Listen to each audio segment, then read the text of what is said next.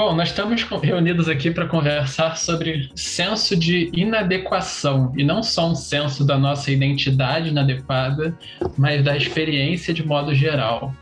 Então, uma forma de apresentar esse assunto é trazendo à tona um comentário do Lama Yesh. Ele diz que a gente tem uma tendência de colocar uma segunda coisa sobre a experiência e de comparar a nossa experiência com essa segunda coisa, com essa idealização de como a experiência deveria ser. Então, a gente pode colocar Uh, a gente pode olhar para essa, essa observação do Lameyesh com o referencial de quatro domínios sobre os quais a gente pode dirigir a nossa atenção. O Buda chamava das quatro aplicações da atenção plena, que são o corpo, as sensações, a mente e os fenômenos são basicamente uma forma de resumir a, a, totalidade da nossa experiência. Então, de modo geral, a gente lida com o nosso corpo com a sensação de que devia ser diferente. Seja na experiência direta, seja na imagem que ele produz para os outros, a gente tende a sentir isso. Tem alguma coisa de errado com o meu corpo.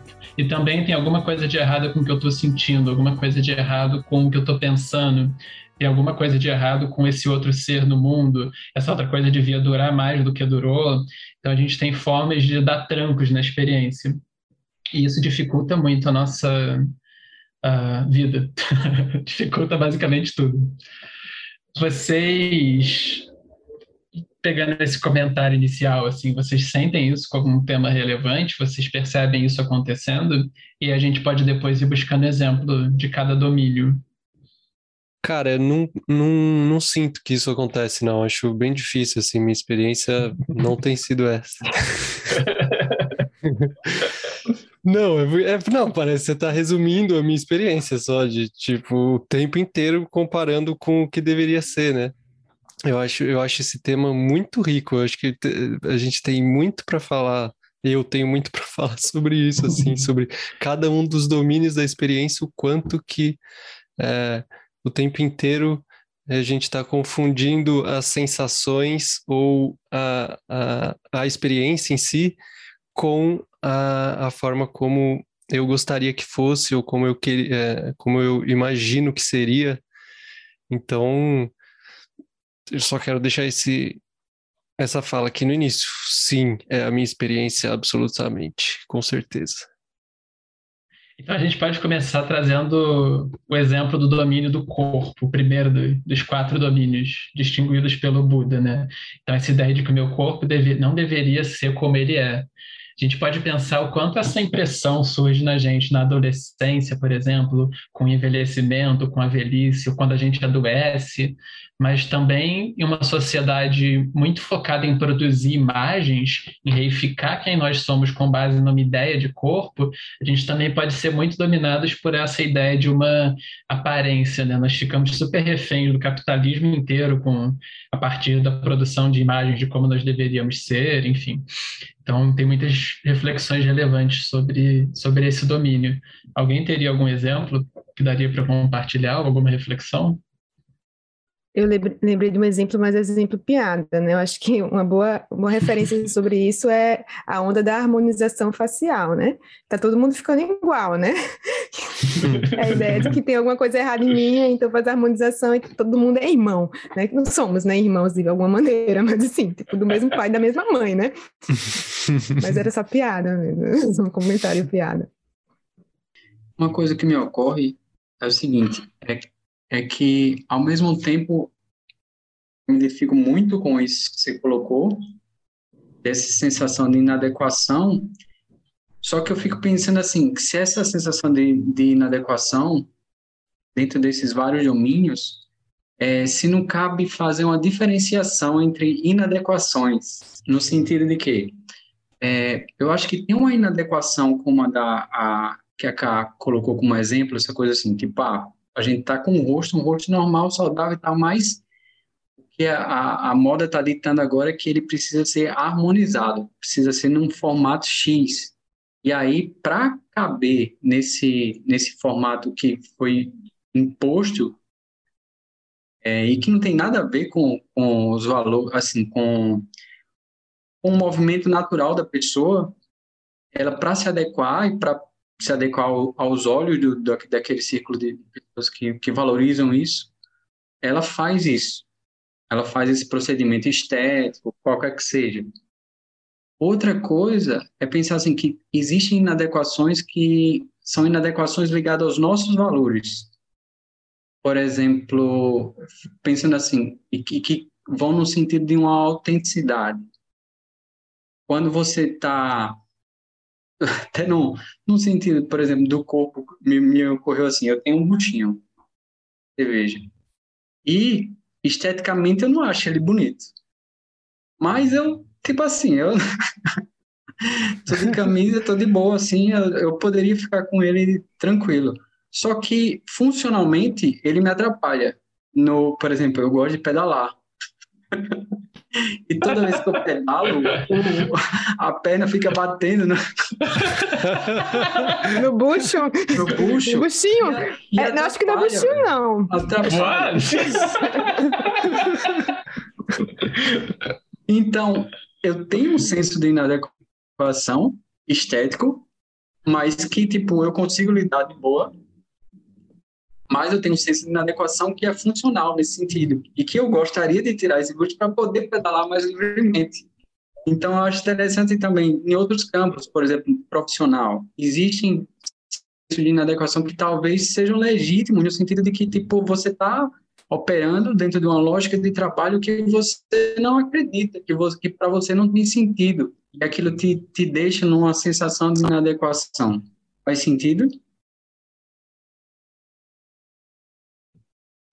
Para mim isso faz muito sentido e uh, conecta com o ponto-chave, talvez assim, até ético, né, dessa discussão sobre o que seria aceitar radicalmente a experiência. Então, uh, é importante que a gente consiga. Vamos trazer um exemplo assim de uma sociedade hipotética com um passado escravista.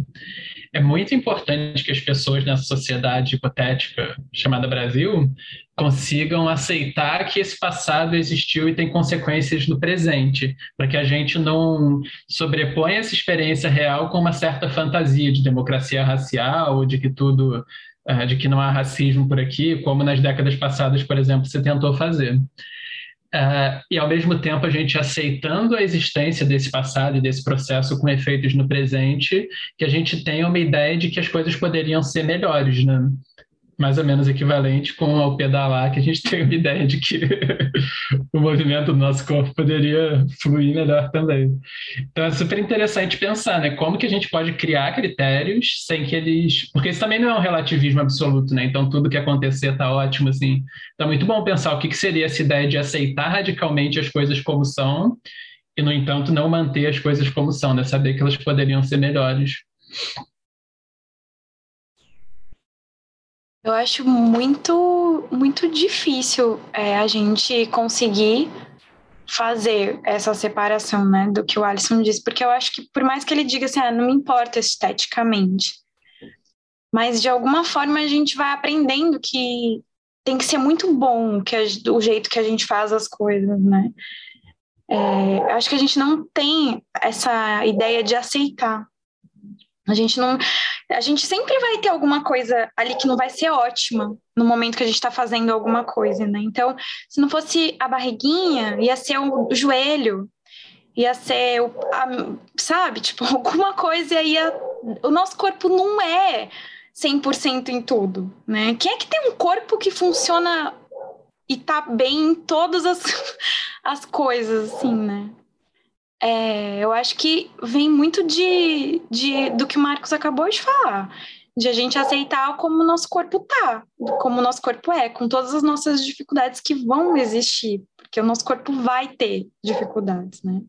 Seja por idade, seja por doença, seja por a constituição do nosso corpo, né? Nosso corpo sempre, nossos corpos são diferentes e vai ser mais fácil uma coisa, mas e aí por que, que a gente tem que conseguir, sei lá, né, fazer as coisas é, do jeito que do jeito perfeito, do jeito mais rápido, ou do jeito mais ágil, né? É, porque que tem um problema ali, né? de pedalar um pouco mais devagar, de repente, tipo, de onde é que saiu essa, essa coisa? Ah, eu acho muito difícil não misturar as coisas, né? Eu acho que essa coisa do, do corpo sempre foi uma questão imensa na minha vida. É... E a aceitação de todas as dificuldades do meu corpo, tanto do que eu penso que eu gostaria que ele fosse, quanto do, do que eu sinto, né? Das dores que eu sinto e né? Por que não? A gente, é, eu acho que eu tento sempre todos os dias aceitar. Tô nesse processo assim de tipo, tá, eu vou sentir dor. É isso a minha vida agora, né? Então, talvez se eu aceitar seja melhor. Isso faz parte da minha vida. Essa dificuldade do meu intestino ou o meu corpo envelhecendo, né? Tipo, é difícil pra caralho. Mas eu fui entendendo agora, assim, nos últimos dias mesmo, assim, tipo, que a gente faz mais sentido aceitar algumas coisas, assim, sabe? É não aceitar e falar, ah, vamos se acomodar aqui, não vou melhorar para ter uma vida que, que talvez seja mais confortável, um corpo que seja mais confortável para mim. Não é isso, né? Mas parece que se a gente fica tentando lutar contra aquela coisa, né? Eu tô lutando contra, eu quero ser outra coisa, eu quero, quero uma coisa que não é. É um, um, um, um tema que eu acho, assim, é tão delicado, especialmente a gente falando aqui, eu acho que é bom fazer uma ressalva que é, no, talvez algumas pessoas possam até escutar e fazer um, tipo, mas quem, quem, quem são essas pessoas para fazerem queixas, né, sobre agora que a gente está no tópico corpo, né? E no final é algo tão subjetivo, né? Que não tem muito o que alguém apontar e falar, não, tá tudo bem, né? E com o seu, não, mas o meu não, né? Então acho que não é sobre isso. Acho que é bom essa ressalva para não. O ponto é que eu acho que, que vem essa distinção que a Alison fez e tem essa inadequação que é colocada pelo mundo, né? Então a gente tem um, um a, na hora que a gente, quando a gente é gestado já, existe uma expectativa de um, de um sujeito, né, de, de um ser, e que vai ter determinada forma. Então, quando esse ser já nasce fora do, do, do esperado, há um, de cara aí há uma inadequação. Então, e mesmo quando nasce dentro do esperado, às vezes a gente não anda na época que é esperada, a gente não fala na época que é esperada. E isso vai produzindo uma série de implicações sobre se a gente está dentro daquilo que é aceitável, adequado, a gente está no lugar do inadequado, né? E isso vai, vai, vai se somando, vai criando marcas nas nossas vidas, né? Então, é, de repente, é, é, lembro, é, uma amiga falava assim, que, que a neta dela falava errado, assim, falava totatola, e ela achava fofo, e que coisa linda, né, criança, três, quatro anos, falar totatola, mas daqui a pouco, se ela faz oito, isso está completamente errado, aí não é mais fofo, isso aí já está feio, isso aí já já não cabe, isso já está inadequado, né? Então, isso vai se, se, se espalhando para outros outras experiências, né? E a gente vai precisar lidar com isso. Acompanhando agora meu sobrinho na, na entrada da adolescência, é, e, e eu olhando de fora, né, aquele corpo que eu considero dentro do, do adequado e do, entre aspas, normal, e ele está muito confuso, Aí reclama dos pelos, reclama das espinhas, reclama. Ah, ele cai de máscara para a escola. Eu, tô falando dele aqui, né? Ele vai de máscara para a escola. E, e muitos colegas dele, amigos, todo mundo de máscara. Não porque precisa usar, não é só uma questão de proteção da Covid, porque ainda no ar-condicionado deveria usar, mas é porque é um jeito de se proteger, de proteger essa imagem, né, é, sobre o outro, que é uma confusão nessa época da adolescência, né, que a gente vai descobrindo esse corpo, esse corpo em transformação. E ao contrário do que, do que a gente imagina, né? E aí, quando eu falo para ele, não, tá tudo bem, né? A irmã dele, a irmã dele, a mãe dele fala que tá tudo bem, que é minha irmã, é, é fácil a gente falar, mas é difícil fazer isso que Manu falou, né? De aceitar, de, de confiar. Do mesmo jeito que quando a gente fala isso para a gente também é difícil. Acho que vocês já tiveram experiência de foto, acho que todo mundo também que escuta já, já teve, assim, tipo, quando tira uma foto e, sei lá, de cinco anos atrás e acha a foto péssima, péssima, que nada a ver, não fiquei legal, e vai ver a foto cinco anos depois e vai dizer, nossa, como eu estava bem ali, mas aquele momento que tirou, a foto parecia completamente inadequada, a imagem que estava ali, né? E é num campo muito muito aí, muito profundo, né? E que não é fácil. Eu vivenciei isso hoje, ó. Foi, tava, Alisson? Conta. É, eu estava vendo aqui a, a minha CNH, que ela está vencida faz uns três anos. Eu acho que está até caçada, por algum motivo que eu nem sei. Mas aí eu fui no site do Detran, aí vi a, a, a minha primeira CNH. Aí eu, tipo, bem novinho, né? Caramba, que cara bonito. eu, me, eu me achei muito bonita naquela foto. Mas na época que eu tirei, aquela nem me, me recordava dessa, dessa foto, né? E com certeza na época que eu tirei eu não achei. Mas agora, olhando retrospectivamente, né? 10 anos depois, pô, que cara bonito eu era 10 anos atrás. É bom ficar com essa memória, porque daqui 10 anos você vai falar, nossa, 10 anos atrás, né? Eu gostei muito dos exemplos que vocês trouxeram e eu me identifiquei com isso que a Ká contou do sobrinho dela, que eu tava lembrando também, essa questão dos pelos na adolescência, assim, né? De eu me lembro de uma grande aflição minha ter sido com uns 15, 16 anos de que eu não tinha pelos no corpo e aí eu via meus amigos já com alguns começando a ter barba, bigode, pelo embaixo do, do sovaco e aí eu olhava aquilo e eu achava que tinha alguma coisa muito errada comigo e eu começar a não tirar a camiseta no, quando ia fazer alguma coisa, nem na, na, aula de educação física, ou como eu começar a ter receio disso para mostrar, não mostrar que eu não tinha pelo no sovaco, porque aquilo tinha alguma coisa errada, claramente. É, e eu só que eu não. A gente está falando de cultura, mas de uma forma que não era explícito aquilo na cultura. Assim, eu olhava, talvez eu ouvia alguém falando alguma coisa e, e peguei um, um, uma informação meio torta, assim. Ninguém nunca falou para mim: você precisa ter, ter pelos embaixo, você, cadê seus pelos? Não, mas de algum jeito eu peguei aquela informação e aquilo me constituía ali. Eu sabia que eu não tinha e aquilo estava errado. E eu começava a viver a partir dessa base, assim, dessa premissa. E com muitas questões também na, na adolescência em relação a corpo, mas é, esse ponto da aceitação radical, assim, né? Como que a nossa cultura poderia nos ajudar influenciando isso desde de muito cedo, né? De, é, a gente, eu não via assim, eu não tinha referência, eu não falava dessa minha questão com ninguém, porque, pô, para quem que eu vou falar? É muito vergonhoso. Aí e aí, como que, como que eu recebo esse feedback, né? Não, tá tudo bem, tá tudo certo, você é, não tem nada de errado com você, vai ter. E se não tiver, também tem gente que não tem, e as pessoas, e, e tá tudo legal, assim, não tem. Você não precisa se preocupar, sua vida não acabou.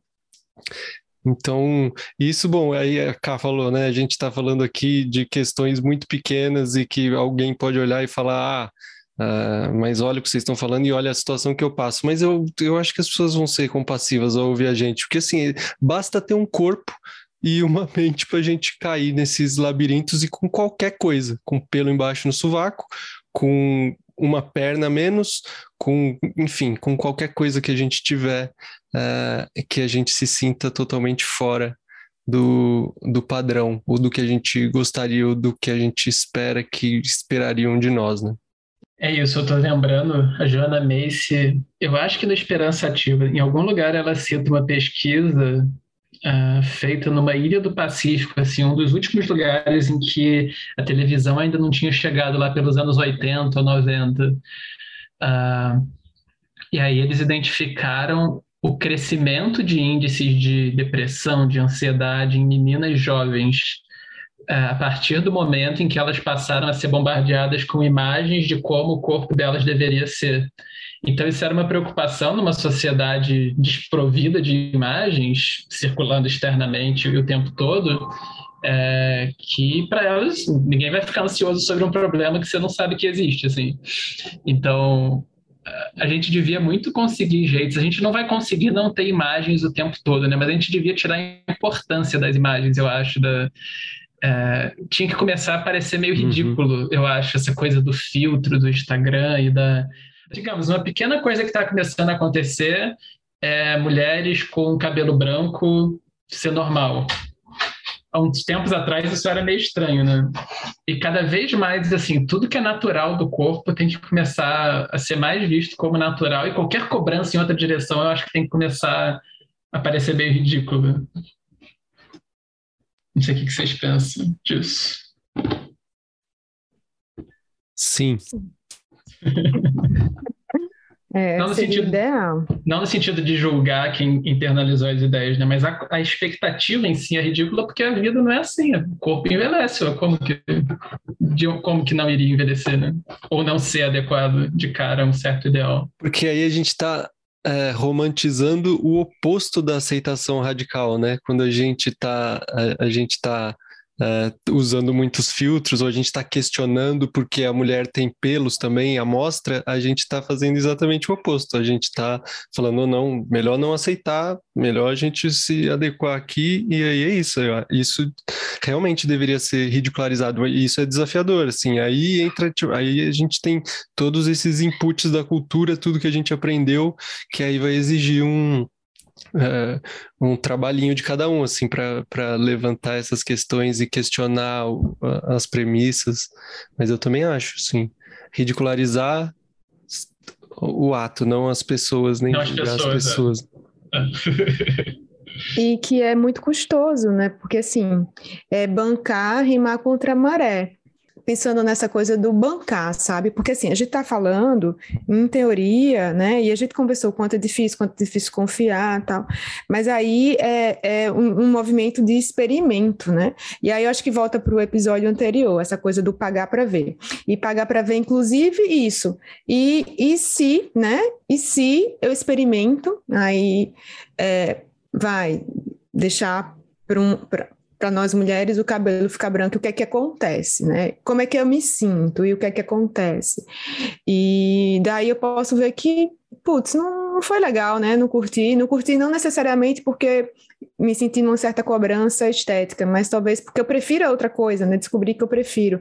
E aí eu acho que é um, um certo experimento e um experimento que também é lidar com, com fazer algo fora daquilo que é esperado e que a gente foi, foi é, eu ia falar colonizado, que não deixa de ser também, é, mas que a gente foi educado para fazer. Então, isso demanda uma energia gigantesca. Sustentar um movimento desse não é simples. E aí, como por exemplo, a gente está falando sobre isso, mas vamos pensar aí no movimento vegano, né? E que quantas pessoas para fazer uma escolha dessa, elas têm que enfrentar tanta coisa, família, todo mundo falando que não dá para se alimentar bem e viver bem sem comer proteína animal. Assim, para muita gente vai ser impossível. E sim, é possível, né? Pode, é uma escolha legítima e uma escolha inclusive muito saudável. Mas existe toda uma atmosfera no mundo que diz: não, isso não é legal, isso não é possível, isso não faz bem.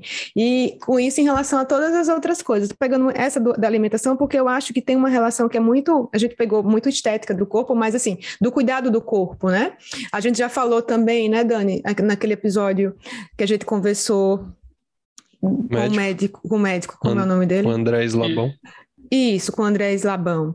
É, sobre essa coisa de como cuidar do corpo, né? O que é cuidar do corpo? É precisa ir para o médico, precisa tomar remédio, precisa ir para o médico, médico, quantas vezes? Então, assim, a gente está cheio de, de inputs de como as coisas deveriam ser. E se a gente vai por um, por um caminho que está menos é, ligado ao que a maioria acha, né? Ou que foi estimulado, aí tem uma sociedade que estimula consumo, medo, né, é, a jovialidade, parece que a gente está muito errado. Aí vem essa, essa sensação de inadequação, né? Ela já ela tá aí porque de fato, para essa lógica, se você faz um movimento contrário, é um movimento inadequado. É, se, não for, se não for, inclusive, um movimento enlouquecido, porque para uhum. algumas pessoas, é, certas escolhas são escolhas de quem entre aspas, enlouqueceu, eu ia dizer sem aspas mesmo, né? E aí, por isso que eu tô falando, é muito custoso, né? Mas precisa fazer um teste aí para ver o que é que dá, às vezes as pequenas coisas, né? Eu acho bem desafiador, porque às vezes você tá querendo mesmo lidar com aquilo, né? Então você tá querendo lidar com seu cabelo branco. E eu tenho uma colega que ela me, me falou outro dia, né?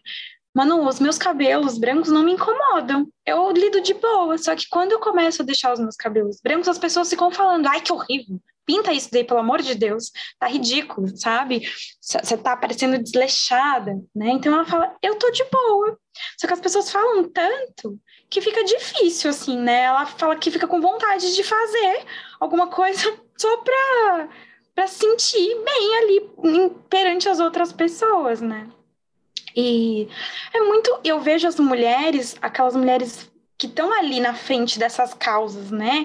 Que a gente olha no Instagram e olha nas redes, e elas estão lá defendendo a, a coisa mais livre, a expressão do jeito que elas querem, do, do, jeito que elas se sentem bem, a liberdade delas, e elas relatam a dureza disso né, de se expor ali e ouvir comentários e ler comentários horrorosos, né, e julgamentos e coisas, né.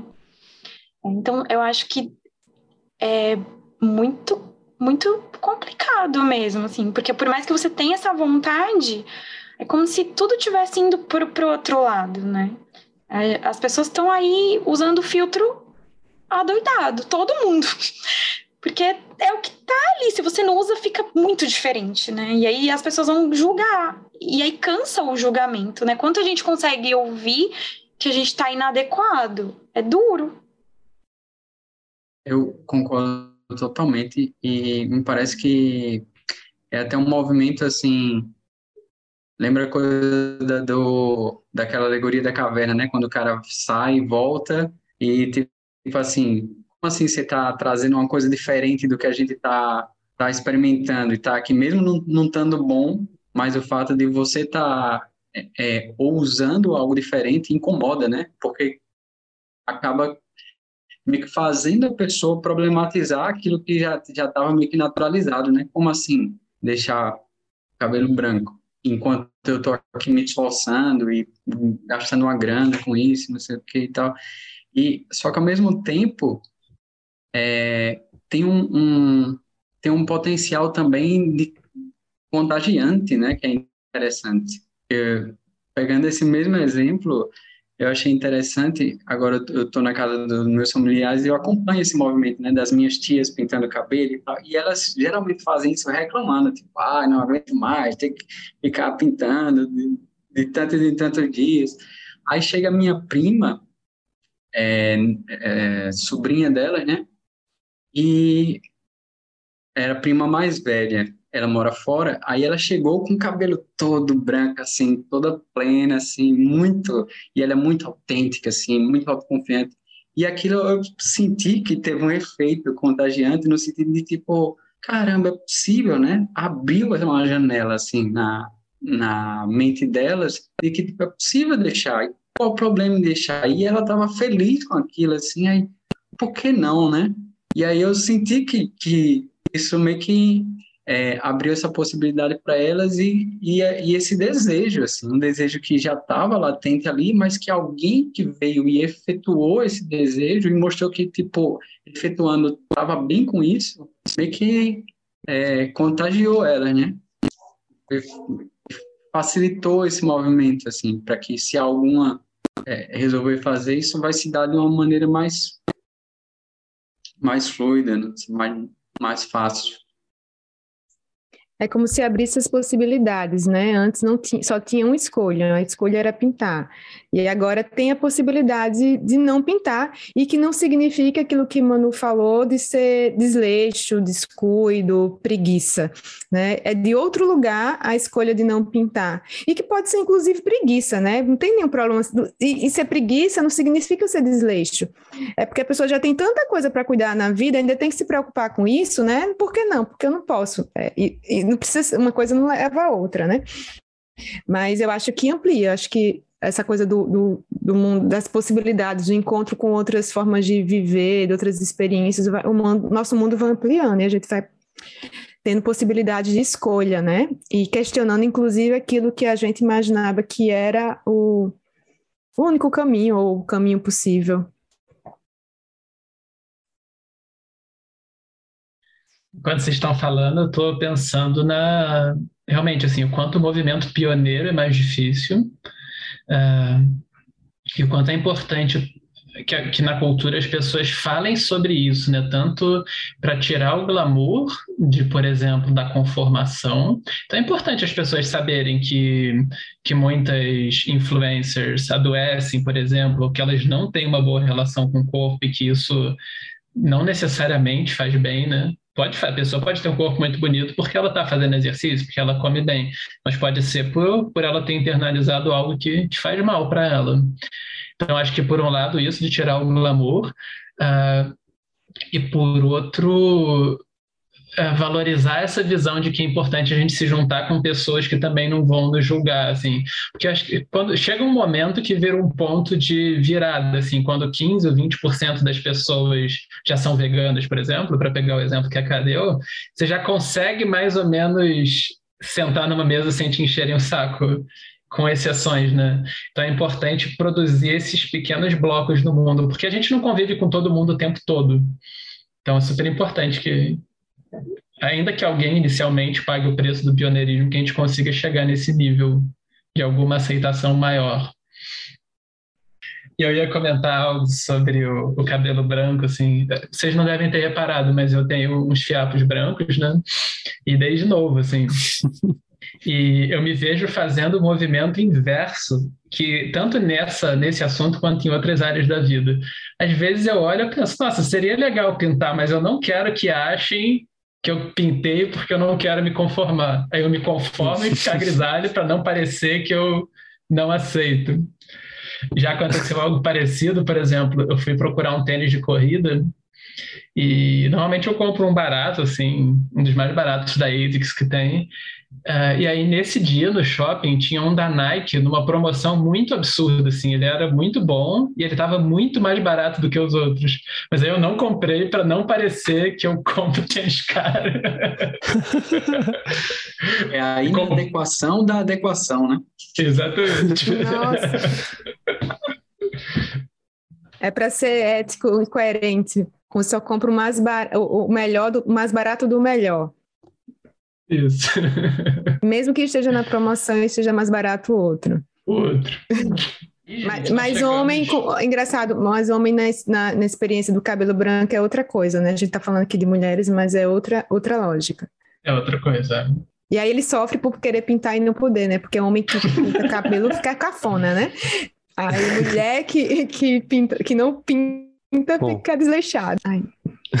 Já pensou o Marco de Acaju? Nossa, tá na maior moda na meninada pintando de roxo, azul, laranja, meninos e meninas. Acho que essa coisa, Marco, já foi ultrapassada. Mira nos adolescentes. Não, e crianças e adolescentes. eu teria vergonha. Não tô dizendo que deveria, mas eu teria. Mas eu acho que rola, assim, uma cor mais assim, vibrante, mais adolescente, ficaria super na moda. Se você, tá atenção quem está ouvindo, se nós chegarmos a 100 apoiadores até o final de agosto, vocês podem escolher a cor que eu vou pintar o cabelo. Adorei! Nossa. Vai ter votação, né? Tá gravado. Pode, podem escolher à vontade. Apoia acontecer barra com emergência. Aí sim. E agora, a vergonha que você sentiria ao pintar o cabelo de roxo ela pode ser contemplada na próxima aplicação da atenção plena, né? Qual é ela, Daniel Cunha? Sensações. E por que poderia? Porque uma emoção como a vergonha, ela também é, ela é feita de sensações, né? A gente tem sensações no corpo, a gente tem, a, a gente sente coisas que são desagradáveis e a gente não gosta de lidar com essas coisas, ou a gente sente aversão por essas coisas, a gente gostaria de não sentir, e muitas vezes é isso que nos faz voltar atrás e, e deixar de fazer o que a gente tanto queria fazer, como por exemplo ter o cabelo roxo, porque talvez a gente sinta que não dá conta uh, de lidar com essas sensações. Então, esse é um tema, essa, uh, essa contemplação das sensações, especialmente no último ano, eu diria, eu fiquei muito com isso, assim, uh, achando isso muito importante, porque eu senti muito ao longo do ano, sim, eu me senti emocionalmente mais exigido e mais uh, me emocionei muito ao longo do, do ano. E aí esse tema me pegou assim, como isso me paralisou muitas vezes, isso me deixa num lugar de muito medo, de, de, de ameaça, de sentir que eu não vou dar conta e que eu preciso fazer alguma coisa para resolver. Então, eu acho que é, como me senti, comecei a me sentir muito, quase que como um, um refém das sensações, assim, como se não tivesse saído. Eu tô sentindo isso muito forte e eu tenho medo, eu não consigo lidar, e aí eu ando muito para trás, deixo de dar passos em direção a coisas que eu gostaria de fazer, eu me seguro muito. É, então, eu acho esse tema é, super importante, assim, essa dificuldade de, de perceber as sensações como sensações, né? De sempre estar tá querendo resolver aquilo, achar que aquilo precisa ter um outro caminho. Então essa foi minha introdução, mas agora a sua. Como é isso para vocês? Eu fico, assim, eu fico com a sensação que as sensações, mas assim, é, tem hora que eu me sinto muito coerente com aquilo que eu estou sentindo. Então, aqui, como a, é, Marcos colocou assim na pauta, ele colocou algumas. Uma tristeza, eu acho que ela está justificada, uma alegria, que eu consigo encontrar um, nexo entre a realidade e aquilo que eu estou sentindo. Mas tem algo também que eu. Que, que seguindo um pouco o que Dani falou, que tem algo que acontece para além daquilo que eu acho e aí vem aquilo que eu aprendi a achar que era coerente com, com, com a realidade. Então, às vezes, eu sinto as coisas de uma maneira mais intensa do que eu acho que deveria e me sinto é, inadequada, para usar a palavra que a gente estava tá trabalhando, e é quase como se assim, é, é como se é, a emoção fosse maior, maior do que deveria. E aí vem o que Marcos falou antes na coisa da comparação. Então, por exemplo, é, nesses últimos dias, é, duas pessoas, dois amigos, uma amiga e um amigo, é, perderam os pais, pai, o pai, né? Cada, nos, nos dois casos foi pai, de, de uma maneira inesperada. E obviamente, né, uma dessas pessoas é, falou mais diretamente comigo e estava com um sofrimento imenso, né, como é que vai ser né, a partir disso, dessa, dessa morte abrupta. E eu estava vivendo também algumas coisas de relacionadas a uma certa tristeza, e, e aí eu comparei, putz, eu estou triste com isso, mas essas pessoas estão vivendo aquilo, então a minha tristeza não, não tem sentido de ser, sabe? quase como se, pera, não cabe. E, e, e, eu sei, e isso eu já vivi em vários momentos. Eu estou dando esse exemplo agora, mas assim é algo que, que muito eventualmente eu comparo. E quando eu comparo, isso é muito é, isso me deixa num lugar muito pequeno, muito apertado, é como se não fosse legítimo. Ninguém precisa me dizer que, que essa tristeza ou esse incômodo, esse desconforto é, passou da conta. Eu mesma falo para mim.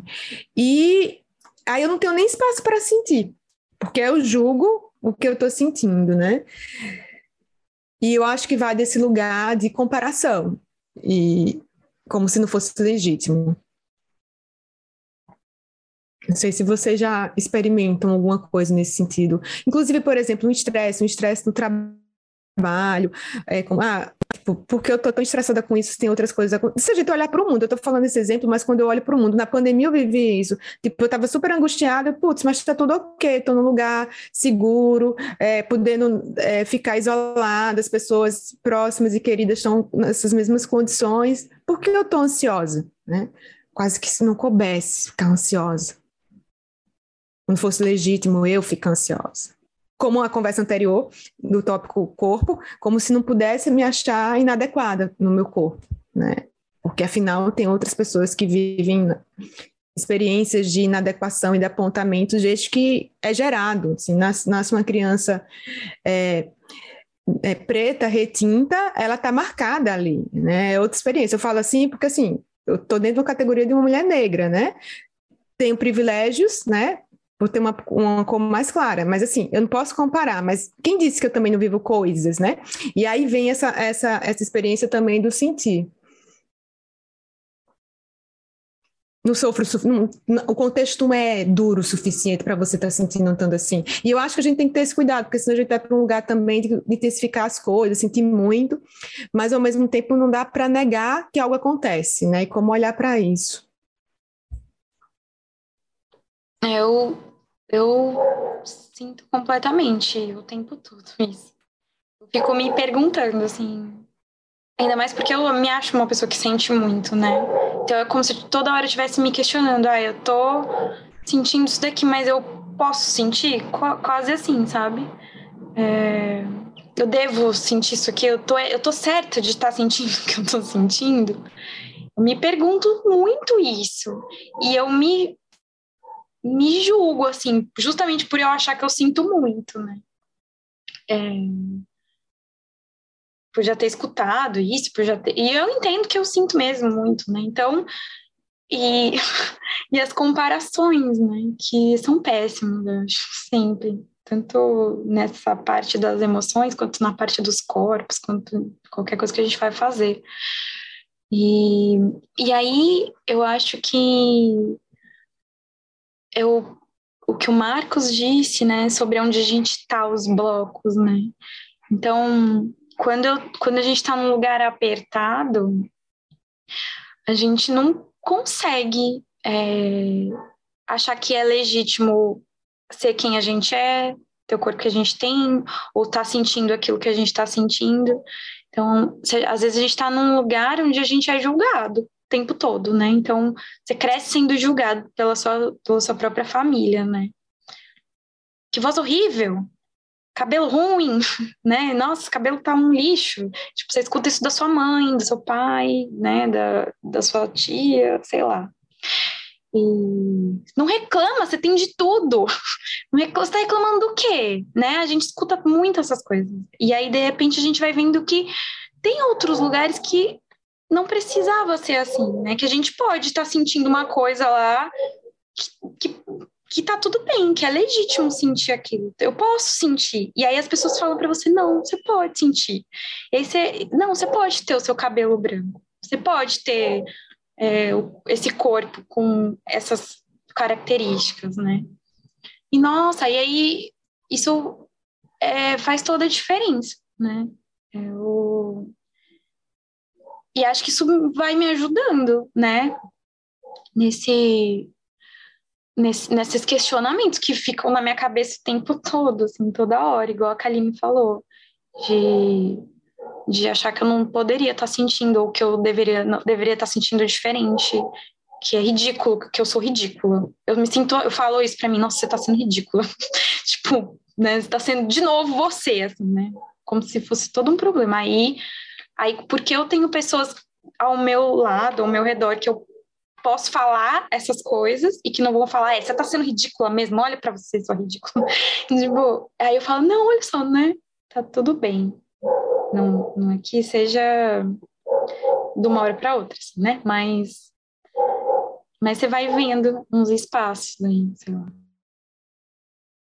Acho que um pouco do que vocês estão tocando envolve uma distinção super importante que que é importante a gente fazer, né? Entre, por um lado, de fato, o que a gente sente é, não necessariamente está nos dizendo a verdade sobre o mundo, né? Então, de modo geral, se eu fico com raiva e falo alguma coisa é, e depois, num outro momento, eu olho, eu vejo que faltou um senso de proporção. Então, por exemplo, até estava certo o que eu disse, por exemplo, mas eu podia ter deixado passar porque era uma situação pontual. Então, é importante que a gente possa avaliar o que a gente sentiu à luz da, da complexidade toda da existência humana, assim. Então, à luz da impermanência, por exemplo, a maioria das coisas que a gente olhar que nos parecem, nossa, eu devia muito estar tá muito estressado por causa do meu trabalho. Mas será que se eu olhar com mais lucidez, eu não poderia aceitar que, bom, as dificuldades vão acontecer, mas não vou me preocupar tanto com isso? Ah, então, isso por um outro, por um lado, e por outro, esse fato de que, assim, tudo que é sentido tem direito de existir, né? E é horrível que as pessoas ouçam, por exemplo, que o que elas sentem não é legítimo, que ela devia estar feliz com uma situação que ela não está feliz. É, por exemplo, os momentos em que eu me comuniquei, eu vejo assim, nos meus primeiros relacionamentos, por exemplo, é, os momentos em que eu me comuniquei pior foi por não dar espaço para a pessoa sentir o que ela estava sentindo, por não respeitar que a pessoa tinha uma certa sensação e dizer, não, isso não é, não é justo, alguma coisa assim. Então, eu acho que se a gente construir uma sociedade em que as pessoas podem sentir o que elas sentem, que a gente pode ter medo, a gente pode ter vergonha, o que quer que seja, vai ser muito bom, assim, para evitar muitos problemas. Eu acho interessante. Acho que tem uma diferença entre ter essa legitimidade e sentir o que sente, né? E isso faz parte, inclusive, da, da aceitação radical, né? Essa, tipo assim, ah, quando você vai, por exemplo, tem uma técnica famosa chamada RAIN, né? Que é, que é para lidar com, com sensações desagradáveis, com sentimentos aflitivos. Então, uma coisa é. E a primeira etapa é você aceitar, né? É você reconhecer. Primeiro você reconhece, está rolando alguma coisa aqui, e a segunda é aceitar. RA. E aí tem o investigar aquilo ali e por último, dependendo da, da abordagem, vai ter não se identificar ou deixar a coisa fluir naturalmente, né? Então tem, acho que é interessante frisar isso porque pode ser que se confunda com uma uma coisa é eu dizer ah eu tô com raiva e, e eu aceitar que eu tô com raiva Outra coisa é dizer assim, não, eu estou com raiva e é legítimo que eu expresse essa raiva e que eu fique tomado por essa raiva, porque ela é legítima, ela é algo que veio naturalmente e ela é minha, né? Então, são duas coisas distintas, assim. Então, as aflições, elas vão surgir e eu acho que é fundamental que a gente reconheça e as aceite mas é também fundamental que a gente tenha uma inteligência emocional para saber qual a melhor forma, a forma mais saudável de, de lidar com ela, de, de maneira, inclusive, a não prejudicar as pessoas que estão ao nosso redor. Só autêntico, fala mesmo, né? tem toda essa ideia ligada a isso, né? É, e eu, eu fico pensando assim, que a gente tem uma, uma educação pouco que pouco promove essa percepção do, do sentir, né? Do que a gente, de reconhecer o que a gente está sentindo. E desde muito pequeno também, é, muitas vezes que a gente sente, ela também, essa, é, isso não é, não é bem legitimado, a palavra não é essa. Validado. É, é validado, mas assim, os pais, né, os nossos pais, nossos, os educadores, os cuidadores, eles têm ótimas intenções, né? Mas alguns momentos eles eles nos confundem. Oi? A Liana Neto usa muito legendado, eles não ajudam a gente a legendar a experiência, sim. Isso, eles não ajudam a legendar, e às vezes, Dani, quando a gente tenta falar o que a gente está sentindo e aquilo é desconfortável para eles, eles dizem que é outra coisa que não é bem aquilo uhum, que a uhum, gente está uhum, sentindo. Uhum, uhum. E aí a gente começa a não ter muita clareza se, que é isso que Manu falou, que é isso que eu também sinto, e que eu acho que vocês também sentem, que é assim, uma não clareza se o que eu estou sentindo, de fato eu estou sentindo ou se eu deveria sentir. Então, por exemplo, Vamos pensar um climão em casa, você chega da escola pensando criança, né? E aí você sente que os pais brigaram. E aí você fala, você fica angustiado, triste, e, porque tá um climão, ou porque teve a briga. E alguém fala: "Não, mas tá tudo bem. Nada aconteceu". Aí, uhum. pera, mas aconteceu. Mas nada não aconteceu também. Uma pessoa que cuida de mim está dizendo que nada aconteceu. E aí eu estou me sentindo desconfortável. Então, eu começo a me confundir sobre o que, se o que eu sinto de angústia está é, tá errado, porque afinal estão dizendo que nada aconteceu, que não era para sentir assim. E a gente vai crescendo com isso, e aí quando a gente fica adulto, coisas acontecem e vem essa mesma impressão. Será que o que eu estou sentindo está adequado? Né? E aí não tem uma confiança nesse sentir. Por exemplo, o que a é, Alison falou muito bem sobre a raiva, entre o que a gente perceber a raiva e ela ser legítima e o que a gente vai fazer com ela.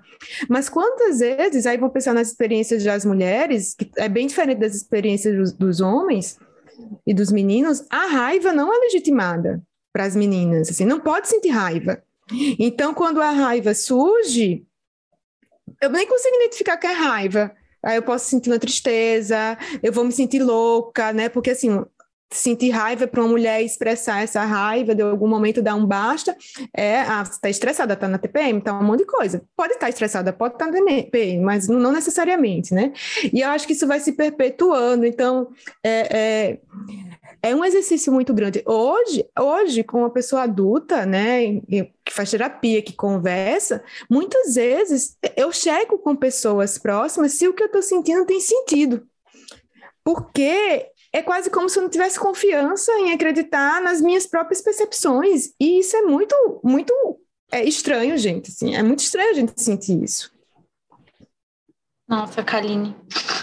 Exatamente, totalmente, assim, que é isso, muito isso. E eu acho que tem essa coisa, né? O Alisson falou, ah, a gente, a gente, as, Marcos e Alisson falaram, né? A gente aceitar, a gente sentir e a gente fazer. Nossa, tem um, uma lacuna enorme, porque se eu não tô nem dando credibilidade porque eu tô sentindo, eu não vou agir. Muitas vezes eu não faço nada em nenhuma das situações, né? E acredito que muita gente também. E a coisa da infância, é... eu fui entendendo, né? Eu não sou nenhuma entendedora desses assuntos, nem muito estudiosa, né? É mais por conta do meu trabalho e que eu vou procurando saber um pouco mais sobre educação e e aí eu fui entendendo que na infância esses processos, né, de não lidar com as emoções, de tipo minimizar o que, a, o que a gente está sentindo quando a gente é criança, né? Então, ai, não chora, está chorando por uma besteira. Não. É, ou para de, de fazer frescura, levanta daí. Tipo, a gente não, não, não é. As nossas emoções não são validadas, a gente não aprende. A gente não aprende é, a lidar com as emoções, a gente aprende a suprimir. Ou é, quando a gente. Eu acho que as crianças. O jeito que as crianças lidam com as frustrações, às vezes é assim: é gritando, é berrando. E, e, e, e, e calar isso é, é, uma coisa muito ruim, porque a gente cresce e a gente não, não aprendeu isso. Né? A gente aprendeu de um jeito torto a calar, a, a, a não lidar com isso, porque a gente não, não teve essa educação emocional de, de que o que eu sinto vale, de que o que eu sinto importa, de que o que eu sinto é sim legítimo. E aí, e como é que eu vou lidar com isso? Não aprendi, porque eu não aprendi nem a sentir. Como é que eu vou aprender a lidar? Eu não posso nem sentir. Né? Então, quando eu tô com raiva, o que, que eu preciso fazer? Posso dar um grito aqui? Posso, porque não? Se eu posso, se eu estiver sozinha, eu posso socar o meu travesseiro, tá tudo bem, eu preciso tá no meu corpo, né? Então, eu vou. E aí depois eu vou respirar, e aí eu vou falar agora, posso conversar, agora eu me acalmei, agora eu entendi, né? Mas eu tive esse espaço para dar um grito e socar o meu travesseiro, sabe? É, e, e aí, como é que a gente faz agora, né? E a gente não tem esse espaço, né? E acho que meninas, então, pior, né? Tipo, você não pode. Imagina que você vai gritar, imagina que você vai ser estúpido, imagina que que você vai, né, fazer qualquer coisa dessas que e aí mulher a mulher vira louca, né? Nossa, total, Kaline. Eu só queria complementar o que a, eh, isso que a Manu falou sobre que a gente não aprende a sentir, né? A gente não se permite isso. E isso é uma coisa. Ontem uh, eu tive a primeira aula do curso da Liana de psicotrauma, em que ela fez uma, uma experiência com, com uma pessoa na aula.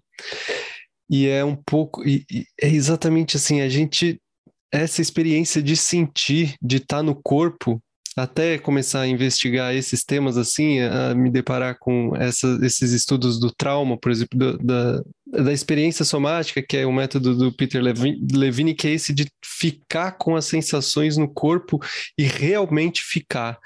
Ontem, nesse, no exercício que ela fez com a pessoa, era uma senhora é, de 60 anos de idade que ela falou que ela sentia falta de estar no corpo dela, ela não aprendeu isso. E aí ela perguntou: Mas será que é tarde demais? Eu não sei se eu consigo. E aí, durante a experiência que a Eliana conduziu, ela ficou muito tempo assim, com, conduzindo a pessoa e, e, e levando a pessoa para ficar no corpo. E ao todo tempo a pessoa tentando desviar e tentando puxar para alguma história que aquilo estava lembrando ela. E eu, com certeza, essa seria uma experiência parecida para mim. Acho que uh, ao longo da vida, o que, o que eu treinei foi desviar também, né? Foi a gente começa a sentir, mas aquilo é desagradável. Então, hoje em dia, por exemplo, a gente tem um arsenal à nossa disposição, um celular, a gente tem o computador, a gente foge, né? Tem muitas possibilidades de fugir, escapar. Mas acho que sempre tive na vida. A gente não tinha isso, mas tinha outros, outras coisas, assim, de meios de escapar, ou é falar com alguém, ou é pegar alguma coisinha, ou alguma, não sei, algum jeito de não ficar com, com aquilo. E como ficar com aquilo é o que nos é, é o que vai nos dar a confiança para reconhecer que a gente pode lidar com aquilo, né? Que a gente não precisa, é, que aquilo não vai matar, a emoção não vai me destruir. Sentir aquilo é, mais, sentir até o fim, se a gente for, não tem fim, mas se a gente realmente sentir, a gente é, vai ganhar confiança, assim. Mas é o que a gente não treinou. Muitos, muitos de nós não treinaram. A gente foi sendo é, é, quase coagido pelas nossas famílias, as pessoas que nos cercam, é tipo, tá sentindo demais, muda o foco, vai, vai sentir outra coisa, vai, faz isso, a gente vai, a gente vai tem, se desviando disso, né? E como que é importante a gente aprender a ficar. E agora por meio de um treinamento, assim, da gente realmente se propor a isso, a ficar com as sensações e que isso pode nos ajudar. Que é um ficar que não é cultivar, né, Dani? É um ficar que não é cultivar, porque para é não ir pelo... ficar. É só ficar. E que aí a gente também, do mesmo jeito, quando a gente fica, parece que isso vai abrindo para que a gente possa ir, né? Quase assim. Isso. Tem uma visita querendo entrar, e quanto mais a gente impede que ela entre, mas ela vai ficar na porta esperando para entrar e mais vai demorar para ir embora. Então, quando a gente abre, ela entra, não precisa ficar dizendo dorme aqui, fica aqui um mês, né? Fica aí bem, chega bem, mas também. Porque ela não vai dormir um mês, né? A gente vai descobrir isso, isso pela experiência, de que ela não vai se instalar e ficar para sempre do mesmo jeito, sempre igual. Eu, o Gui não está aqui, né? Mas eu lembro uma vez que ele me contou, e essa, essa, essa, essa, essa experiência dele não, não, não perdi. Ele contou que quando ele entra numa fossa, assim, aí ele escutava um monte de música, assim, bem para ficar na sofrência, sabe? Aí ele ficava vivendo aquilo com muita intensidade. Eu falava, mas Gui, eu faço exatamente o contrário, assim, na, no meu movimento, isso aí, meu movimento, isso já é um tempo que a gente conversou, porque já aprendi que essa não é a saída. É, eu fazia exatamente o oposto. Eu não, eu não me conectava com coisas que me fizessem sentir mais. E aí eu fui entendendo que não é que vai ser solução. É, é, ouvir música? No exemplo era ouvir música. Mas eu acho que é isso que você está falando, Dani, que é um certo ficar ali, né? Na, com aquela sensação para daí ver o que acontece, né? Não é fugindo dessa experiência. E e é muito paradoxal, é muito contraditório. E é exatamente também, então, é muito contraditório, porque foi o que não foi ensinado pra gente quando a gente era muito pequeno, né? Tipo, vai, esquece, passa, vai, né? Rápido, já passou, que besteira é essa? Mas desculpa, exatamente. Manu. Não, eu ia falar exatamente isso, né? Quando uma criança começa a chorar, os adultos querem distrair. Aí não querem que a criança pare de chorar, que aquele choro incomoda, né? E a criança precisa se expressar, e ela não tem ainda a, a coisa madura, né? O, o, cérebro maduro. Então, aquilo é importante, o choro é importante. A gente não tem que calar as crianças, né? E a gente é foi calado, né? Ai, olha aqui o ursinho, que bonitinho, vem aqui que eu vou te dar não sei do que. Tipo, distrai. E a criança precisava ter chorado ali e ter sido só acolhida. Né? Então, assim, tudo bem, tô aqui do seu lado, pode chorar. É ruim mesmo, né? Quem escutou isso quando era criança? Eu não sei, eu não ouvi nunca. então, tipo. E aí a gente cresce achando que a gente tem que buscar coisas quando a gente tá triste, né? Eu preciso fazer alguma, eu não posso ficar chorando aqui, eu preciso me distrair. Eu preciso achar o meu ursinho da vida adulta. preciso achar meu brinquedo, meu, meu docinho, né? Meu pirulito. E, tipo, eu preciso encontrar como não ficar aqui chorando. Era um momento que a gente precisava ter, ter chorado, né? E que estava tudo bem. E aí a gente ia ter ter processado, ter entendido que a gente vai ficar triste, né? vai ter momentos de, dessas tristezas e que a gente precisa só ser acolhido nesse momento, né? E não cortar o que a gente sente, como se o que a gente sente não fosse digno ou válido ou fosse ruim, né? Fosse não, a gente não pode ficar assim, assim não. Tem um, um psicanalista chamado Winnicott, né? Que ele ele fala isso, que a, uma criação saudável é, pressupõe que a criança, nos primeiros anos de vida, que ela seja dada livre vazão às emoções dela, assim, que ela, tipo, ah, se quer chorar, chora, se quer berrar, se quer fazer não sei o quê.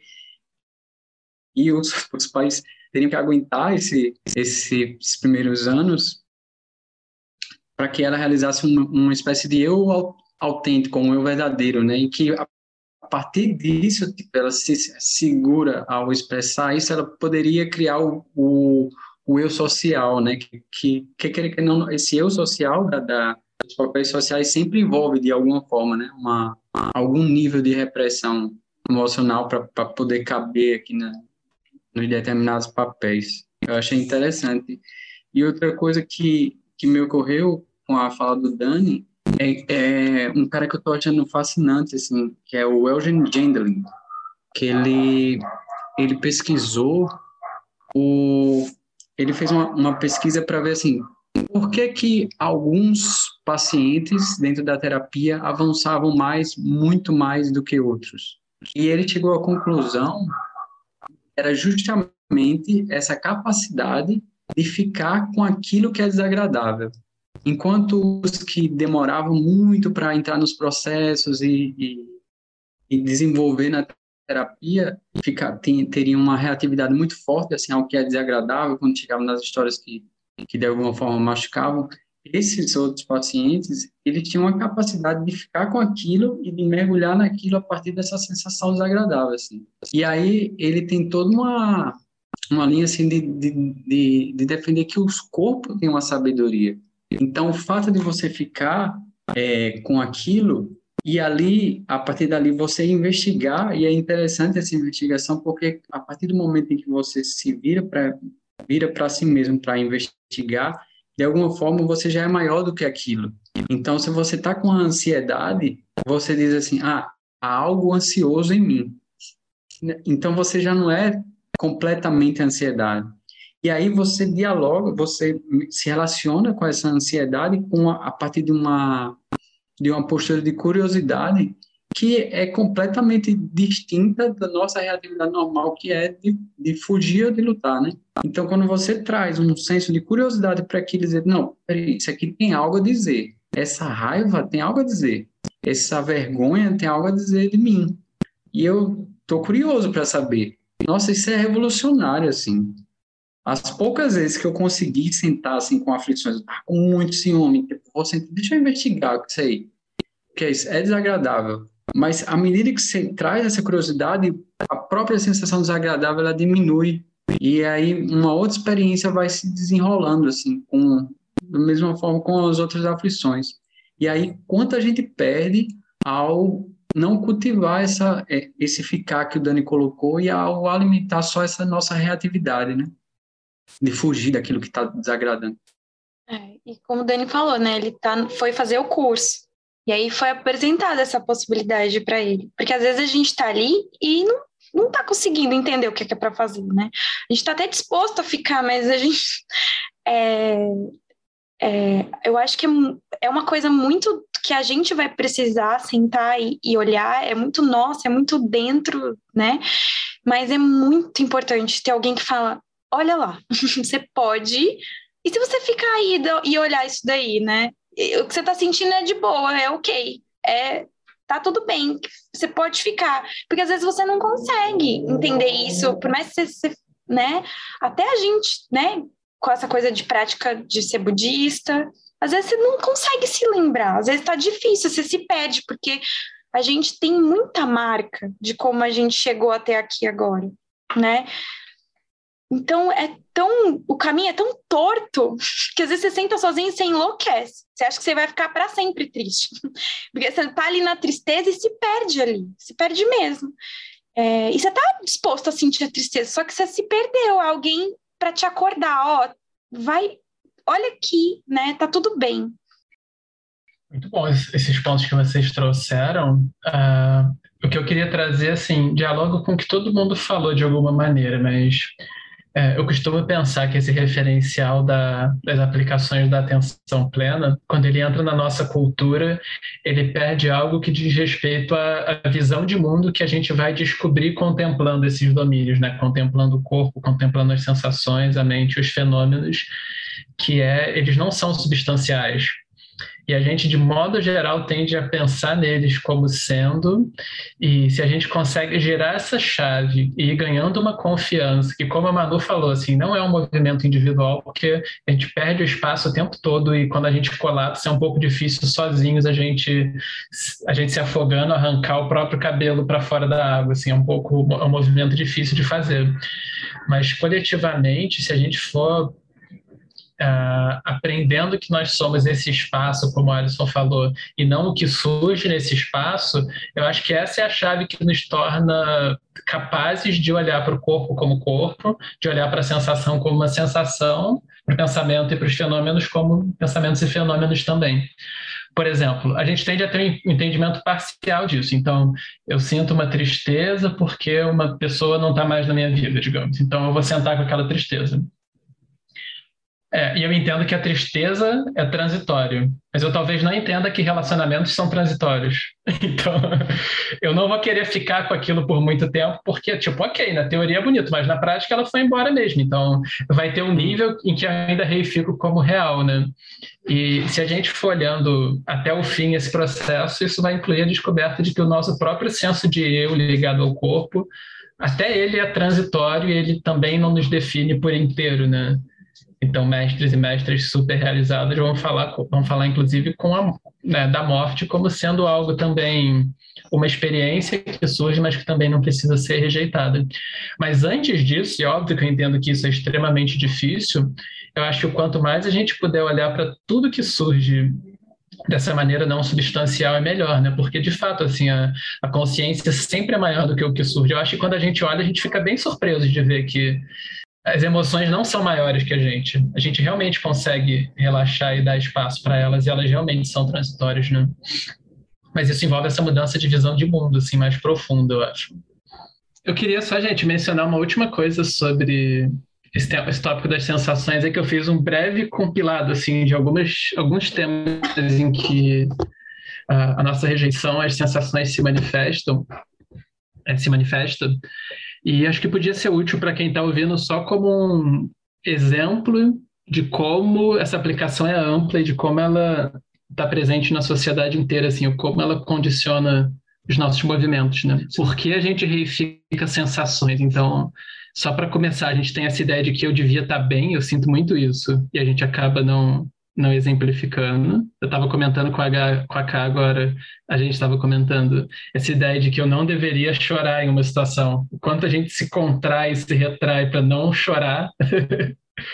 Estou lembrando de um, do enterro que Trumpa foi, se eu não me engano, do Shunryu Suzuki, que o pessoal estava tudo contido.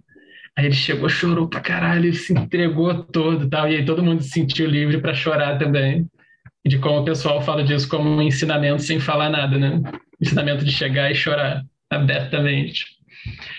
E aí, aspectos da nossa cultura, por exemplo, a sensação desagradável de um cheiro. A gente não tem como, por mais que a gente fale de cuidado uh, uh, e, e, coisas do tipo, a gente não tem como ser uma sociedade em que nós verdadeiramente cuidamos uns dos outros, sendo que há bebês e idosos e pessoas que adoecem, se a gente não sabe ficar com cheiros desagradáveis, por exemplo. Então, um exemplo super direto do como uh, sensações reificadas nos impedem de, de cuidar. Uh, o tédio na nossa cultura, ele é uma micro barreira, é muito fácil ficar com tédio, só que a gente, para não ficar com tédio, a gente faz todo tipo de coisas absurdas, a gente foge o tempo inteiro de uma coisa muito pequena. Uh, aí, por exemplo, a dificuldade de trabalhar porque a gente quer uma coisa mais divertida, mas se a gente olhar o que a gente busca nem é muito divertido, então assim como o tédio, a gente vai e faz uma outra coisinha que a gente nem acha que vai nos fazer super felizes também, a gente sai de lá para cá e cria um ambiente interno super agitado, fazendo meio que uma manipulação muito estranha de sensações que se a gente analisasse bem a gente não faria. Vídeo do Zico. Não, mas aí, pô. eu vi um hoje, ele deu uma caneta no. Sexo também, a gente valoriza pra caramba, mas o negócio dá um trabalho desgraçado. É verdade. Eu concordo, eu acho que mesmo quando é, quando é muito bom, a gente, na ideia, a gente espera uma outra coisa. Isso eu, eu concordo. E aí, o último exemplo que me ocorre é que o patriarcado e a supremacia branca, de modo geral, eles não têm como se sustentar sem essa desconexão sobre, sobre a qual vocês falaram, né? especialmente desses homens brancos que vão e atiram em todo mundo, porque não tem um espaço nem em primeira pessoa, nem nas relações para processar o que eles sentem. Mas a supremacia toda branca toda depende dessa desconexão entre o mundo interno e a consciência, assim, entre não conseguir se conectar com esse mundo e aí tentar manipular externamente por meio da, da raiva, da violência, da agressão, que são formas de tentar dominar. Então, alguns exemplos que me ocorrem. Eu já te falei do Resma Mannequin, eu já te passei já, alguma já. coisa dele. Porque ele vai aí, assim, na su a supremacia branca, o jeito de lidar com isso é pelo corpo. Ele fala, ele é como se ele estivesse fazendo um intensivo de aplicação da atenção plena às sensações, é, é, trabalhando com métodos de corpo e fala é disso que a gente precisa. A gente precisa encontrar é que eles usam a linguagem de trauma, mas a, a maneira de manipular isso é todo pela via somática, assim. E boto fé. Eu, eu gosto muito assim dessa abordagem também. Que massa. Eu sou muito curiosa para entender é, essa terapia somática, assim, enquanto experiência, né? Porque é outro jeito de pensar, né? É, é, é na verdade, não é outro jeito de pensar, é outro jeito de elaborar. Porque pensar é o jeito que a gente faz normalmente, né? Então é outro jeito de elaborar o que, que acontece. Isso, de uhum. sentir. Saindo um pouco do racional.